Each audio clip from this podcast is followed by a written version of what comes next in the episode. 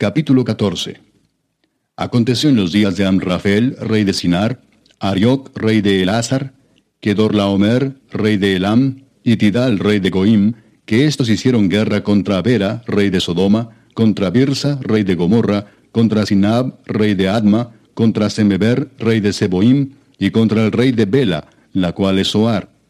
Todos estos se juntaron en el valle de Sidim, que es el mar salado. Doce años habían servido a Kedorlaomer, y en el décimo tercero se rebelaron.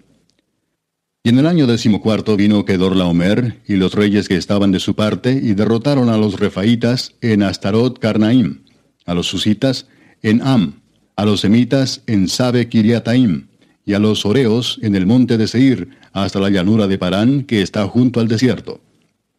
Y volvieron y vinieron a En Mispat, que es Cades, y devastaron todo el país de los amalecitas, también al amorreo que habitaba en Asesón Tamar.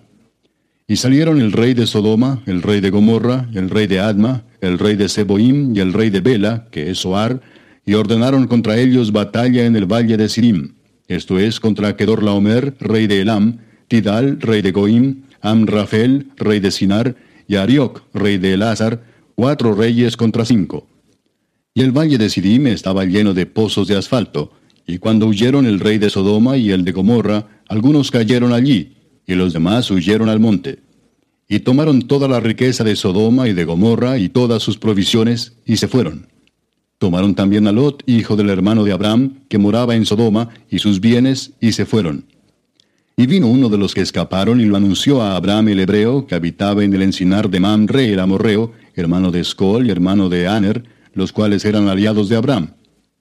Oyó Abraham que su pariente estaba prisionero, y armó a sus criados, los nacidos en su casa, trescientos dieciocho, y los siguió hasta Dan. Y cayó sobre ellos de noche, él y sus siervos, y les atacó y les fue siguiendo hasta Oba, al norte de Damasco.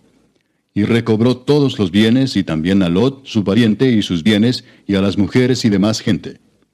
Cuando volvía de la derrota de Kedorlaomer y de los reyes que con él estaban, salió el rey de Sodoma a recibirlo al valle de Sabe, que es el valle del rey.